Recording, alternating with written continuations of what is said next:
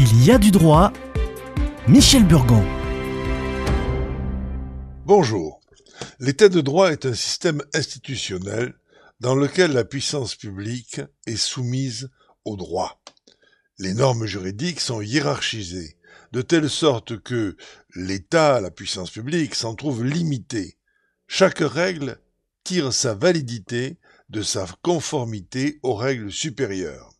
Le système suppose l'égalité des sujets de droit devant les normes juridiques et l'existence de juridictions indépendantes. L'état de droit se définit aussi comme un système qui garantit le respect des libertés publiques, c'est-à-dire le respect des droits de l'homme et des libertés fondamentales, et ce par la mise en place d'une protection juridique sans distinction de qui elle protège. Dans un état de droit, les autorités politiques elles-mêmes sont soumises au respect du droit, tout comme la puissance publique. La qualité de l'état de droit varie en fait d'un pays à l'autre. Selon l'indice de l'état de droit du World Juris Project, la France se classe seulement 23e sur 139 pays en termes d'état de droit. Les systèmes judiciaires varient d'un pays à l'autre, tout comme les notions de bien et de mal. Leur fonctionnement varie aussi en termes de ressources humaines et financières. Le salaire des juges, des procureurs, la parité au sein des professions judiciaires, l'efficacité des différentes juridictions et la mesure de l'activité des ministères publics sont autant de paramètres qu'il faut prendre en considération. Les systèmes judiciaires sont classés en quatre catégories principales. Le droit romano-civiliste, la common law, le droit coutumier et le droit religieux, principalement le droit musulman. Toutefois, certains pays ont des systèmes juridiques mixtes qui intègrent certains dispositifs d'autres systèmes. Et se voulant au-dessus de ces systèmes, les tribunaux pénaux internationaux, tels que la Cour pénale internationale, prétendent à une compétence universelle et indépendante des États.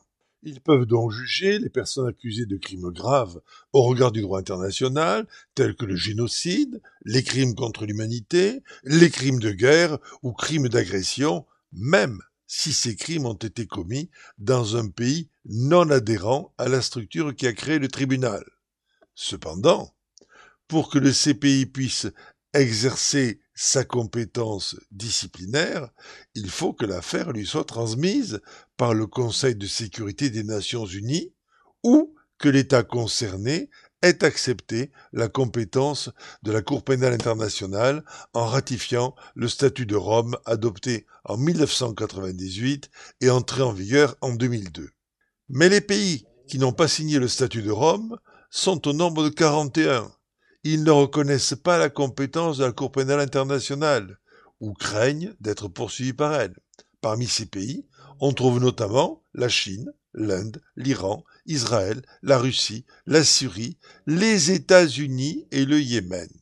D'autres pays ont signé le statut, mais hypocritement ne l'ont pas ratifié, notamment l'Algérie, l'Angola, l'Arménie, l'Égypte, les Émirats arabes, l'Érythrée, Haïti, le Koweït, le Maroc, Monaco, le Mozambique et la Thaïlande. Ces États craignent tous que la Cour pénale internationale ne porte atteinte à leur souveraineté nationale et à leur sécurité en poursuivant leurs citoyens. La Cour pénale internationale ne peut pas faire exécuter ses décisions dans ces pays non signataires. Cependant, si un condamné par la Cour pénale internationale se réfugie dans ces États, il pourrait quand même être extradé et arrêté vers un pays qui a signé le statut de Rome et qui coopère avec la CPI. Toutefois, cela dépendrait des circonstances spécifiques de chacun et des relations diplomatiques entre les États et les autres pays concernés. En fait, rien n'est vraiment clair et on peut échapper aux sanctions internationales sans trop de difficultés avec de bons avocats. À la semaine prochaine.